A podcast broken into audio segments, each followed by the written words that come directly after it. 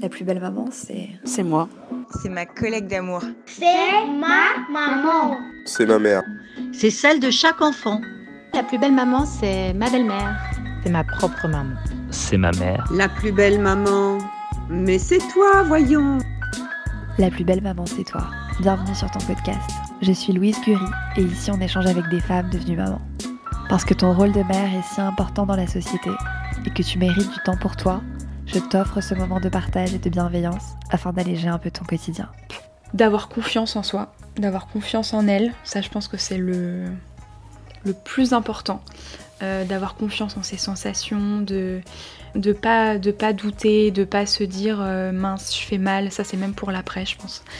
Euh, de dire que de toute façon comment on le sent si elle le fait comme elle le, elle le fait et comme elle le sent bien, ce sera parfait. Bonjour la plus belle maman. Aujourd'hui, je reçois Audrey Babouin.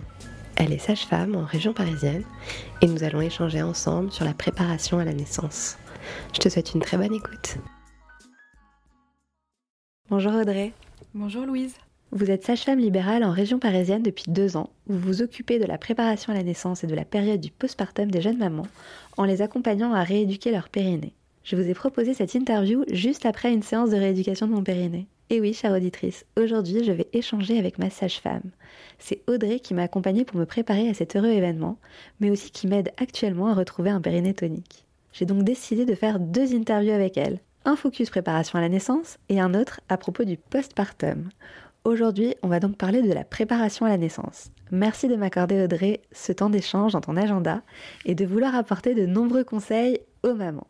Alors on va commencer par la préparation à la naissance qui est optionnelle pour les mamans enceintes, remboursée par la sécurité sociale, mais certaines mamans n'y profitent pas. Euh, Dites-nous pourquoi ces séances sont-elles si importantes pour une première naissance? Euh, Je trouve que les séances euh, de préparation sont très importantes pour, euh, préparer une naissance car euh, en fait on sent que euh, les couples, je dirais même pas que forcément euh, la, femme, euh, la femme enceinte, je pense que la préparation ça prend dans la globalité le couple.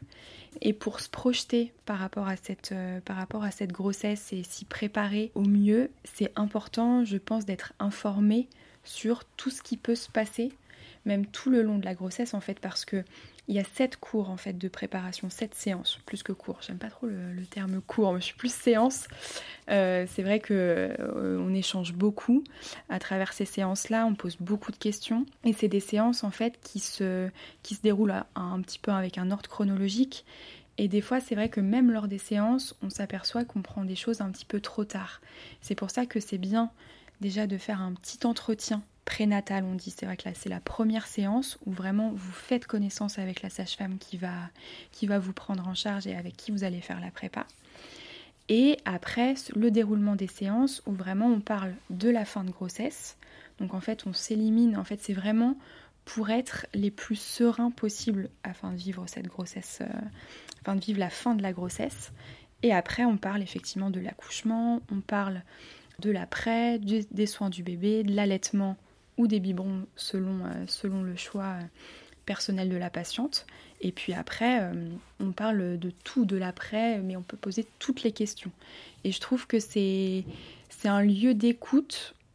Faut pas hésiter, faut vraiment tout tout poser. Il n'y a pas de questions bêtes, ça, ça c'est sûr que c'était c'est un peu mon, mon credo. Et, et voilà, et en fait, c'est de, de passer une fin de grossesse et de s'enlever plein d'inquiétudes qu'on pourrait avoir face à un événement qui nous est totalement inconnu en fait.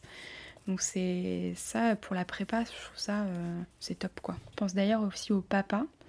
Euh, futur papa, c'est vrai que toutes les séances ne sont pas forcément dédiées, il n'est pas obligé d'être là forcément tout le temps, mais c'est vrai que euh, pour lui qui est quand même qui est à vos côtés tout le temps lors d'une grossesse, et on a possiblement peut-être plus de mal à, se projeter, en fait, en tout cas pour lui, parce qu'il y a des sensations que lui n'a pas, euh, il sent pas le bébé bouger, il n'y a pas de choses comme ça. Donc c'est vrai que le fait de s'investir aussi de par cette, euh, cette prépa, ça permet de lui aussi avoir des informations, de, de qui pose ses questions et, euh, et de trouver sa place à plusieurs moments, que ce soit au moment de fin de grossesse, au moment de l'accouchement et même après. Donc euh, c'est pour moi c'est ouais c'est ça, c'est ce c'est se projeter dans la grossesse et, s'enlever plein de petites inquiétudes pour être euh, les plus sereins. Quoi. Ouais, c'est ça, c'est de la sérénité pour moi. Et alors, quand est-ce qu'on commence à prendre, euh, à prendre ses cours? Ces séances, ces séances Les séances, ouais, les séances, les séances. Euh, les séances, en fait, l'idéal, c'est vrai qu'on ne sait jamais trop commencer, enfin, à quel moment commencer. Et les, maternités, ça en, en parle des fois assez tard. Moi, je dirais que le premier entretien, l'idéal, ce serait de le faire vers le quatrième, cinquième mois de la grossesse afin de vraiment faire connaissance et d'établir déjà un petit peu une prépa un peu personnelle. C'est vrai que moi je suis sage-femme libérale, donc euh, pour le coup, euh, on peut vraiment personnaliser la prépa. C'est-à-dire que souvent je vous reçois, moi en tout cas plutôt en individuel, et ça permet vraiment de faire une prépa euh, personnalisée, c'est-à-dire de vraiment traiter plus ou moins un sujet plus que l'autre, si c'est un petit peu plus de source de stress qu'un autre.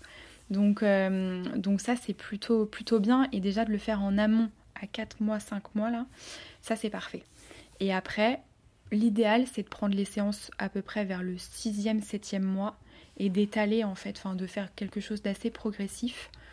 Euh, et l'idéal c'est d'avoir fini un mois avant le terme, en tout cas euh, terme prévu, pour que si jamais le bébé décide un petit peu d'arriver un peu plus tôt, qu'on soit prêt. Bon alors maintenant qu'on sait euh, à quel moment on, on va prendre ces séances, où on peut trouver une bonne sage-femme? Parce que c'est pas évident quand on sait qu'on est enceinte, on n'a pas forcément les contacts qui vont avec. Où est-ce qu'on peut trouver la personne qui va nous accompagner pendant toutes ces séances? C'est une très très bonne question. Euh, même moi, j'avoue que j'ai du mal à ça, à y répondre. Euh, pour le coup, je pense qu'il y a un gros, une grosse part de, des fois de bouche à oreille. Euh, c'est vrai, donc notamment sur euh, certains groupes Facebook, sur euh, les réseaux. En fait, je pense qu'il y a une grosse part, ça pour le coup, les réseaux, on est, on est soit un peu pour ou contre, mais je pense que ça apporte vraiment aussi des sources d'informations. Et je pense que les réseaux apportent aussi que c'est possible de se faire suivre par une sage-femme libérale assez tôt pendant la grossesse. Et que donc, la sage-femme libérale peut suivre la grossesse jusqu'à un certain terme, jusqu'au septième mois, en tout cas terme médical, et après de faire pour le coup la préparation aussi euh, possiblement en ville.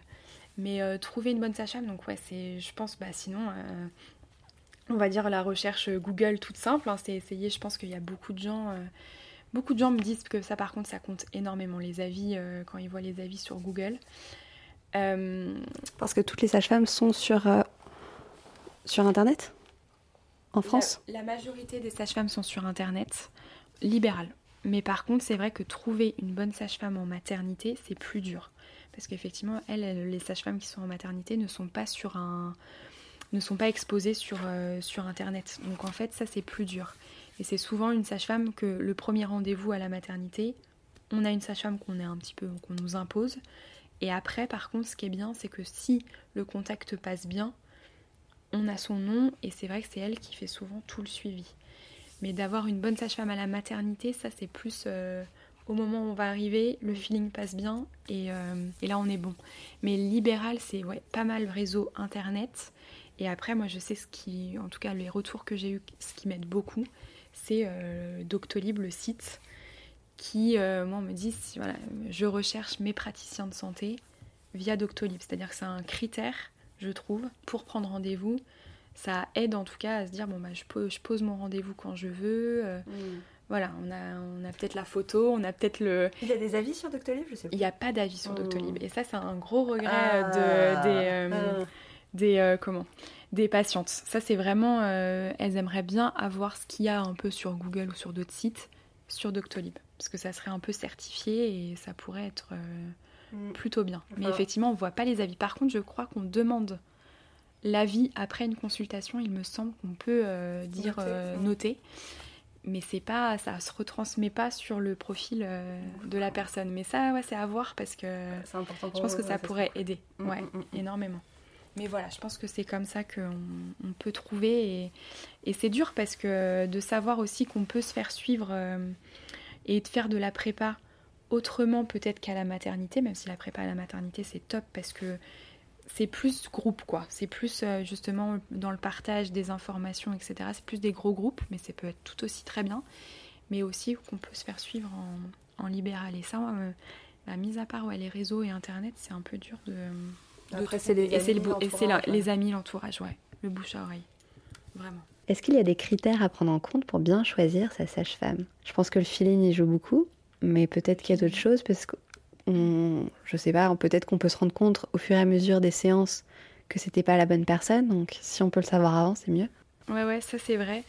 Euh, le feeling, je pense qu'on le sait assez tôt. On le sait assez vite. Euh, je dirais même que dès un petit peu l'entretien euh, qu'on pourrait faire, enfin la première séance, je pense qu'on le sait. Il y a une grosse part de feeling quand même. Mm. Après, dans les attentes, c'est vrai que chaque femme a ses attentes particulières, chaque couple d'ailleurs, où forcément l'attente au niveau de la prépa n'est pas la même. Et il y a des besoins un petit peu plus spécifiques que d'autres. Euh, donc c'est ça en fait, j'y remets un peu l'accent, mais sur ce premier, cette première séance, c'est bien parce que sur un couple qui veut plutôt travailler le sensoriel, sur un couple qui veut plutôt travailler la respiration, euh, un peu tester des nouvelles choses, l'hypnose ou les choses comme ça. C'est vrai que moi par exemple, je ne suis pas formée à ça. Donc, euh, donc on essaye de trouver la meilleure prépa pour essayer même de cumuler un petit peu les deux, c'est-à-dire de faire mi-prépa sophrologie ou hypnose avec un peu de théorique avec moi en même temps. Enfin, du coup, on essaye de coupler comme ça quand je vois que les besoins du couple ne sont pas, ou moi je vais pas pouvoir y répondre euh, par manque aussi de connaissances euh, et de formation.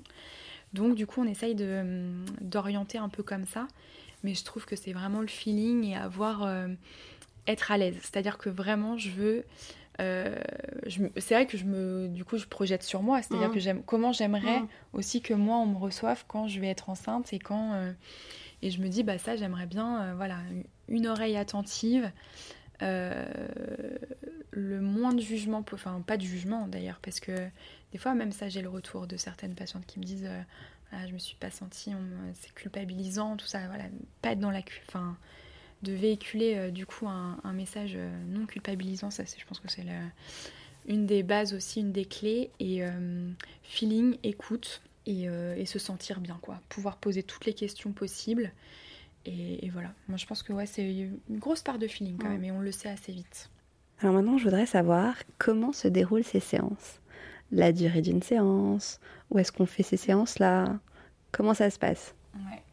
Du coup, comment se passent les séances? Alors les séances, en fait, les, séances de préparation, elles durent toutes à peu près le même temps. Euh, c'est vrai qu'après, bah, du coup, on peut moduler hein, aussi, ça c'est la liberté un peu du libéral. C'est-à-dire que les séances durent à peu près une, heure, une bonne heure. Après, il y a certains thèmes où, par ici, euh, la patiente me dit, si euh, on me dit j'ai beaucoup plus de questions, j'ai beaucoup plus d'inquiétudes par rapport à cette partie-là, on y passera peut-être une heure, une heure et demie. Euh, pour vraiment éclaircir le point et qu'on sorte euh, vraiment euh, beaucoup plus rassuré et beaucoup plus beaucoup comment renseigné sur, ce thème, en tout cas sur cette partie-là de la grossesse ou de l'accouchement. Donc c'est ça, ça dure à peu près une heure.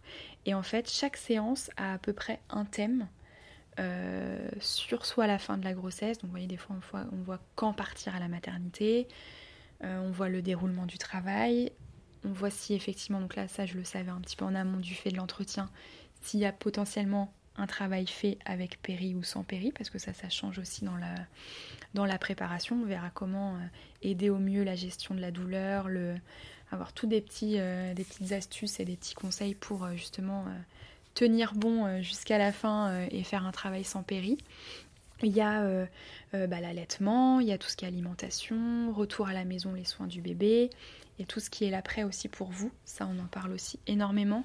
Et c'est ce que je vous dis, bah, même lors, de, lors des séances, euh, lors de séances, je disais euh, que ça a été un réel. Moi, j'ai un petit peu adapté ma, même mon, comment, mon contenu, le contenu de mes séances, parce que j'ai vu que c'était un réel besoin pour vous de parler, enfin en tout cas des femmes, de parler de l'après, du postpartum, comme on dit, mais pour vous. C'est-à-dire qu'on parle énormément souvent, même dans les bouquins, dans les, dans les émissions de télé. Bon, ça commence à aller mieux, mais euh, de, de l'après avec le bébé, mm. mais de l'après en tout cas en tant que femme et même au sein du couple et l'organisation après, le, justement le, le, fait de retrouver son corps, de quand est-ce, enfin, combien de temps ça peut prendre, ça c'est des questions où on n'a pas beaucoup de réponses et on essaye en tout cas même de, avec la prépa c'est ça aussi qui est dur, c'est de se dire est-ce qu'on doit tout dire? Est-ce qu'on doit dire que ça doit arriver forcément? Non, ça n'arrive pas à toutes les femmes.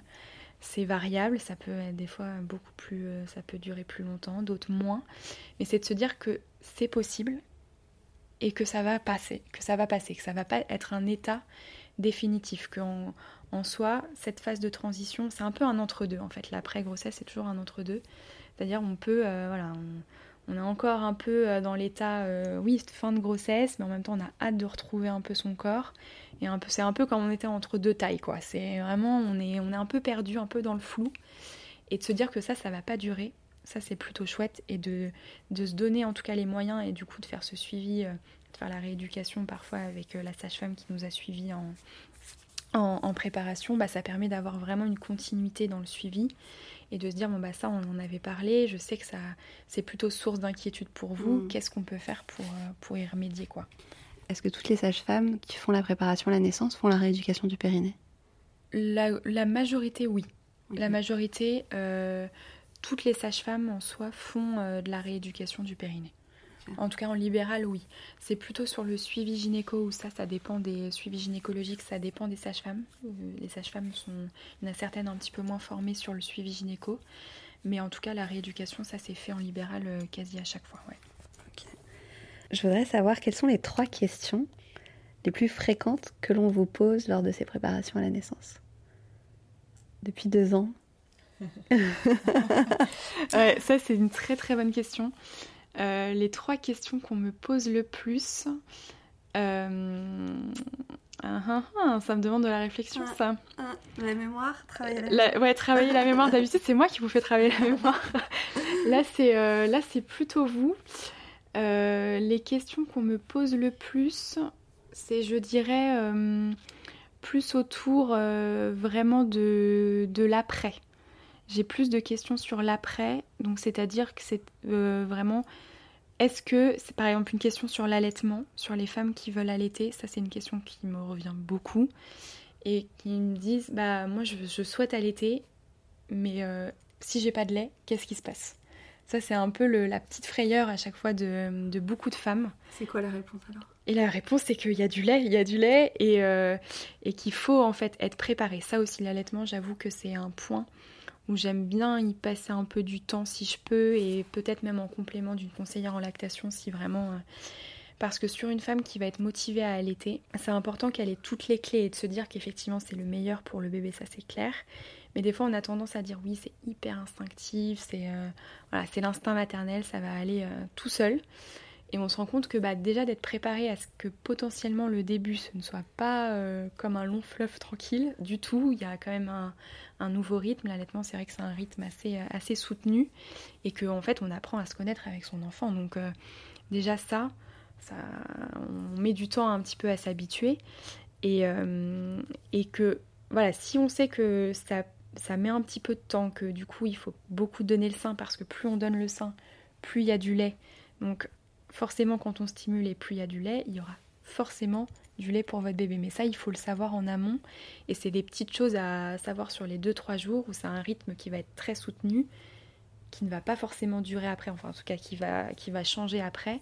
Mais pour avoir cette, euh, cette lactation-là, pour avoir du lait, il faut stimuler beaucoup. Et ça, on ne le sait pas forcément au début.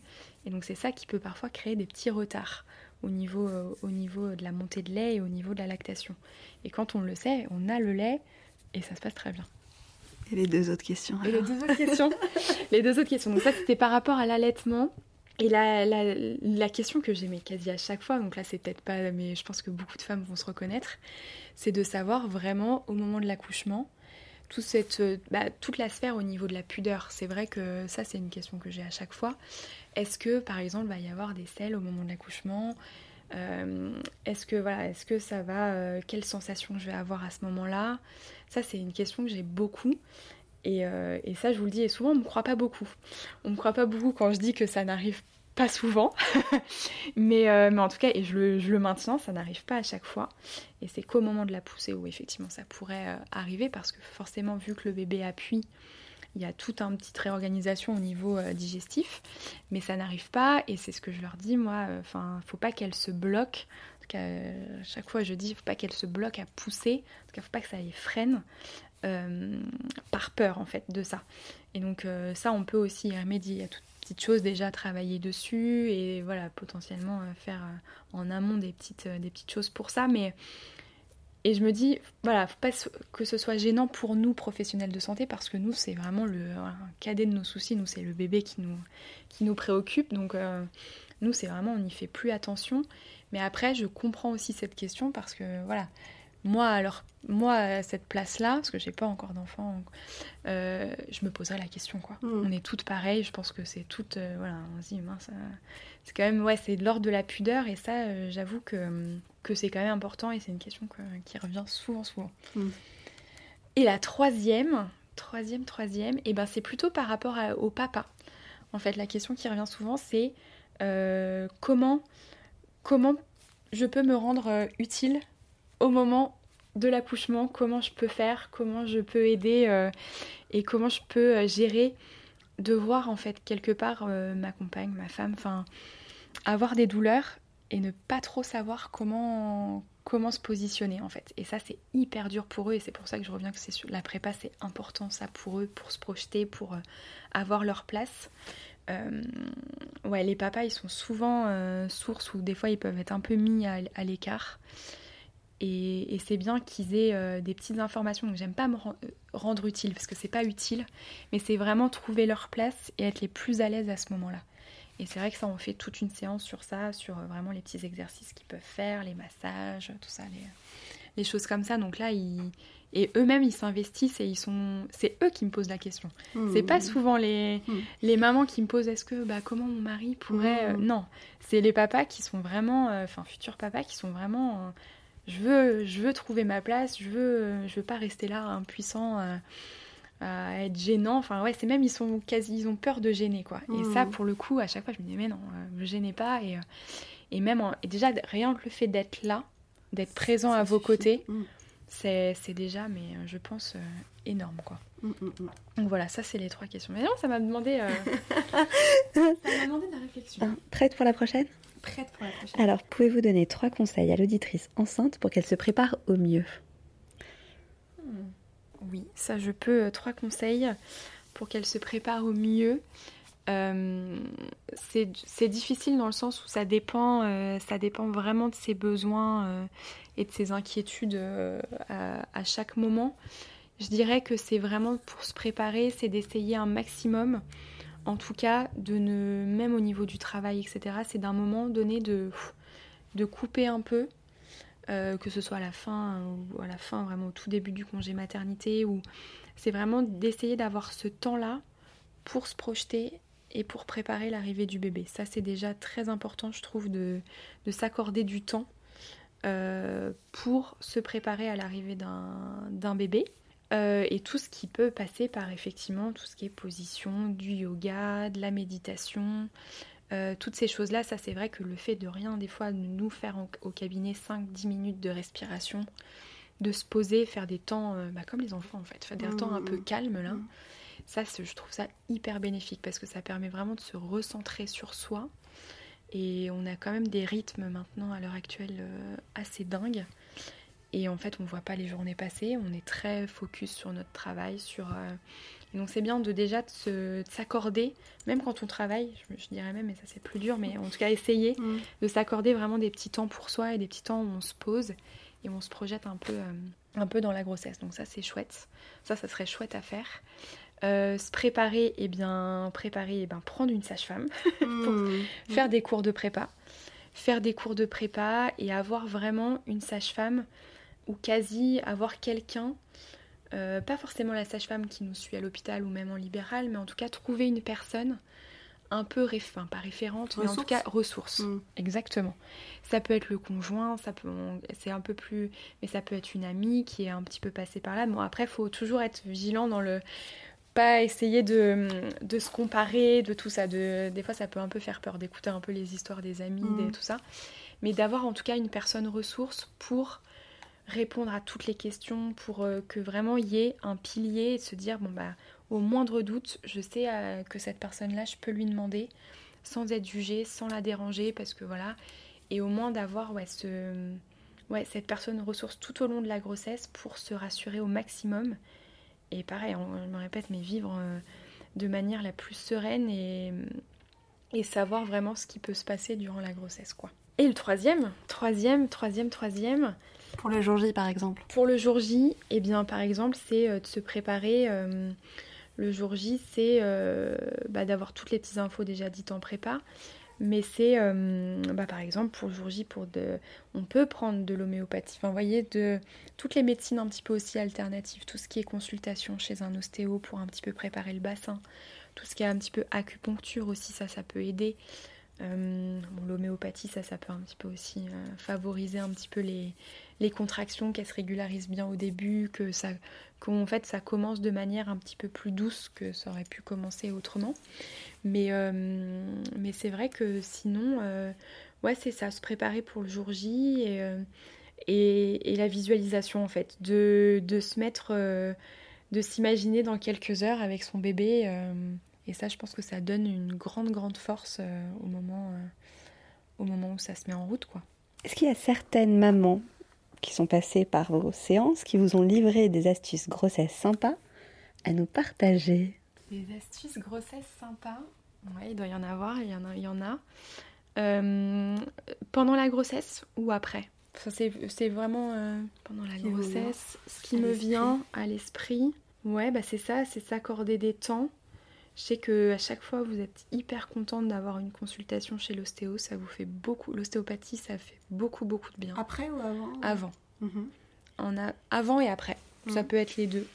Mais avant, je sais que ça vous fait euh, beaucoup de bien. Euh, ouais, c'est dur les astuces. Hmm. Qu'est-ce que je pourrais vous dire? Alimentaire Non? Alimentaire, astuces alimentaires.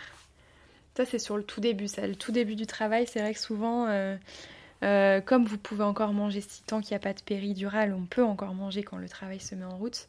Donc ça, c'est vrai que l'alimentation, par exemple, c'est un aliment où on sait qu'on va, ça va nous redonner un petit coup de boost. J'ai beaucoup de mamans moi qui me disent voilà, je, garde un petit morceau de chocolat parce que j'adore ça, euh, euh, une glace, une part de gâteau, ça va être mon boost. Mon boost, quoi. Ça va être. Euh, c'est rien de médical, hein, ça c'est sûr. Mm. Mais en tout cas, on se dit, celui-là, il m'attend. Quand les premières contractions vont arriver, je sais que je vais le trouver dans le frigo mm. et ça va me donner un coup de boost. Et ça, ouais, c'est des petites choses, ouais, que ça, on, on me dit souvent. La bouillotte aussi, c'était une patiente, ça, qui m'avait dit aussi pour la bouillotte en amont, euh, au lieu de faire, c'est vrai qu'on dit souvent de prendre des bains, des douches chaudes, mais justement le chaud, on peut aussi faire en, une continuité avec la bouillotte, donc euh, petite bouillotte. Euh, voilà, à quel moment la bouillotte? Au moment où les contractions se mettent en route, au tout départ. ça, c'est, ça peut que être bénéfique parce que ça relâche les tissus, ça détend. Et du coup, ça, c'est le chaud, c'est vraiment, c'est vraiment top. Donc bouillotte plus massage. Mm du, futur papa, euh, on, est, euh, on est très bien. Hein. On est très bon. Euh, mais après, durant la grossesse, ouais, j'ai plus de mal à trouver des petites choses qu'elle pourrait faire pour se, pour se soulager ou pour les étirements, beaucoup. Étirements, yoga. j'ai beaucoup de femmes qui font, qui font du yoga prénatal. Ça, pour le coup, c'est vrai que je trouve que ça apporte, bah, pareil, de se recentrer un peu sur soi et beaucoup de bien, beaucoup de bien-être. Euh, d'écouter de la musique. Aussi la musique fait beaucoup. Alors pas forcément de la musique zen, hein. la musique que vous, que vous aimez souvent, je vous dis, faire des petits temps, euh, vraiment de vous relaxer avec de la musique, euh, tout ça. Et, et, aussi de beaucoup, j'ai beaucoup de mamans effectivement qui écoutent et ça pour le coup là-bas là les podcasts c'est top parce que du coup j'ai on a pu ça j'ai pu le glisser un peu dans mes petites séances de d'écouter des podcasts et ça je pense qu'aussi le confinement y a fait beaucoup euh, sources en fait, enfin les, femmes cherchent beaucoup de sources d'informations.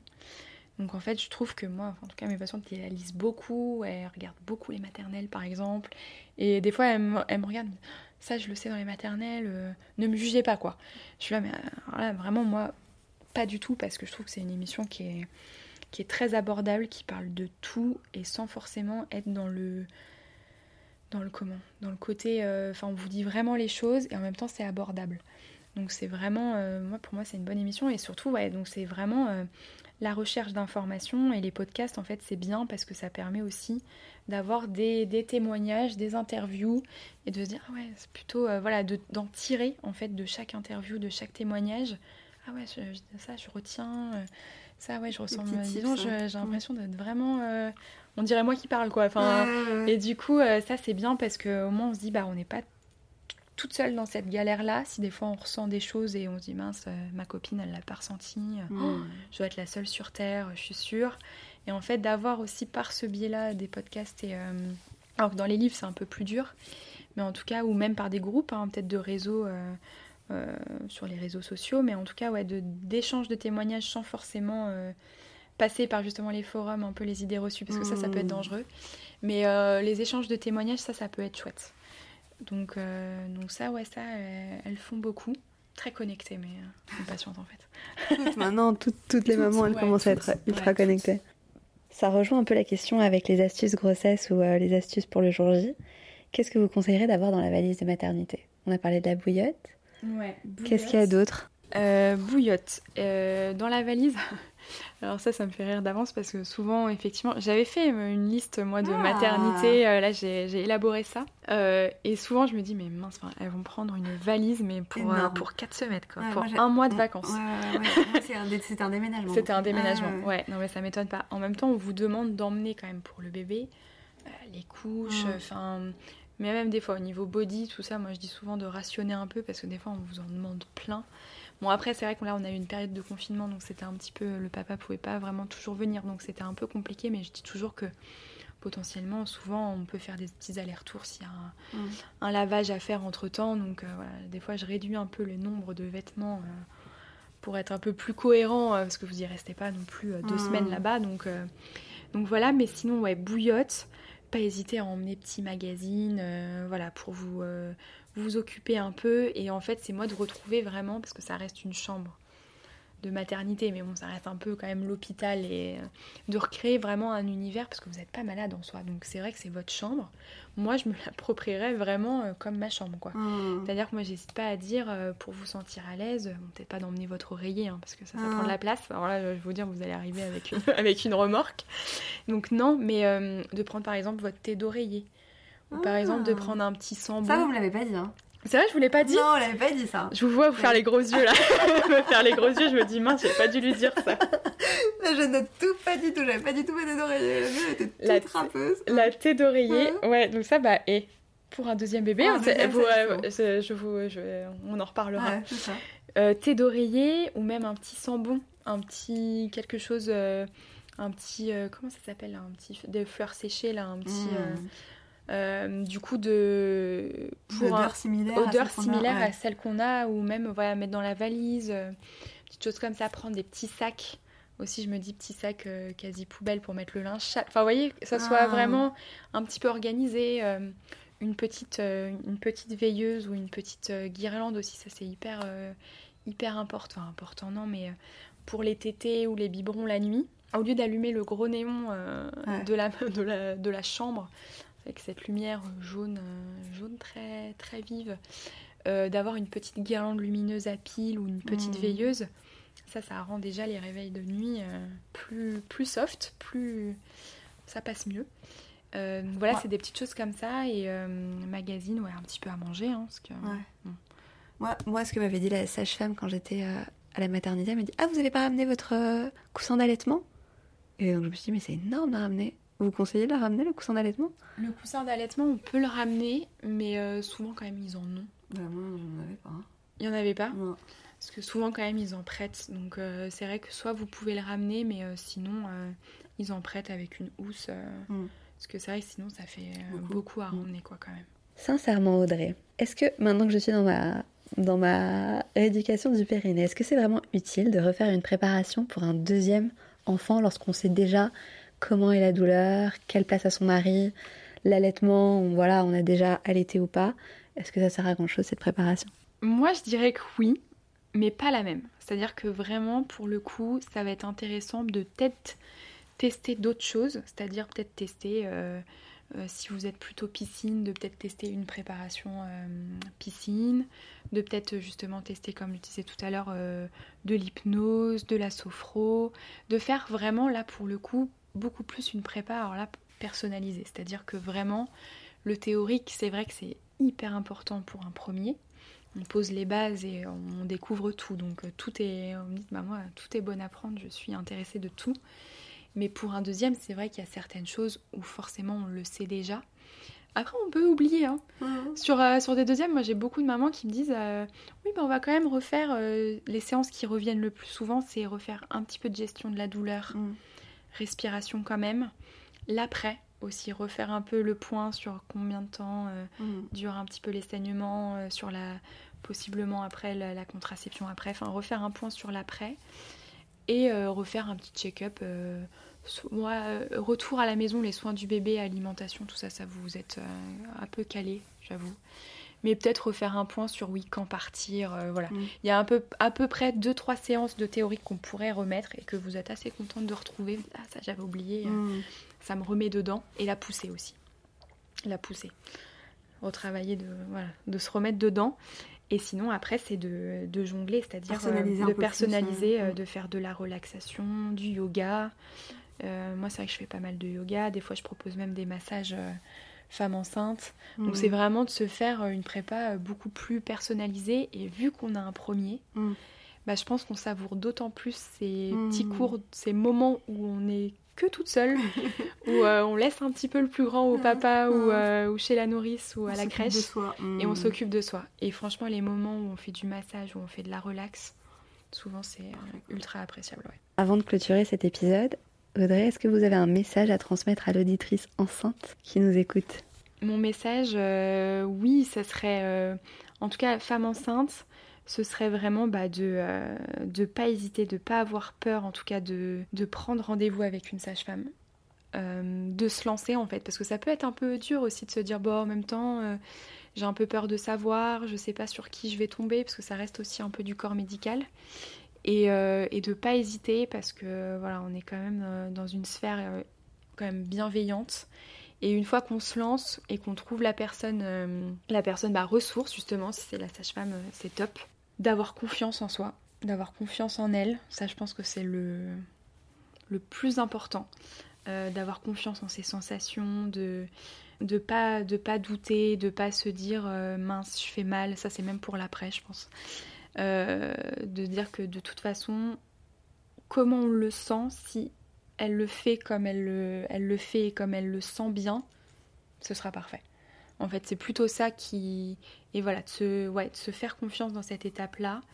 Et qu'avec le temps, c'est-à-dire que même s'il y a une inquiétude qui peut survenir à un moment, eh bien, avec l'aide aussi peut-être d'une préparation, ça c'est sûr, mais que ça évolue en fait. C'est de se faire confiance aussi sur son, sur son mental quelque part et que quelquefois on se sent plus vulnérable qu'on ne l'est. Je pense qu'on a une grosse capacité, on est quand même, euh, voilà, hein. c'est nous qui avons les 9 mois de grossesse. Bon là, c'est un petit peu mon côté euh, féministe, vous me direz, mais, euh, mais quand même, je trouve que les femmes, des fois, on se dit, ah, je suis pas sûre d'être d'être à la hauteur tout ça, de pouvoir gérer. Et non, finalement, euh, vous êtes au top. On, Moi, je le vois tous les jours et j'en apprends tous les jours d'ailleurs avec, euh, avec, avec les patientes, parce que, avec vous, parce que c'est vraiment euh, hyper enrichissant de vous voir évoluer en fait et de pas se dire en fait de à tel moment de la grossesse oh là là je me vois pas là dans trois mois si ça va en fait c'est vraiment voilà faut prendre le temps faut se laisser le temps de se dire bon bah dans trois mois j'aurai peut-être pas les mêmes préoccupations, mais en tout cas la préoccupation d'il y a trois mois, elle est gérée quoi. Ça, ça, ça me pose plus de questions, ça me pose plus de problèmes. Et puis en fait, petit à petit comme ça, et ben on évolue et finalement on est fin prête au moment, euh, au moment de la rencontre avec son bébé quoi. Merci Audrey et à très vite pour le prochain épisode sur le postpartum. À très vite Louise. Si tu as aimé cet épisode, je te propose de t'abonner au podcast et de m'offrir 5 petites étoiles sur iTunes. Ces étoiles me permettront de me faire connaître auprès d'autres mamans. Je t'invite aussi à me suivre sur Instagram. Mon compte c'est la plus belle maman et à visiter mon site internet www.laplusbellemaman.com. Je m'arrête là. À très vite.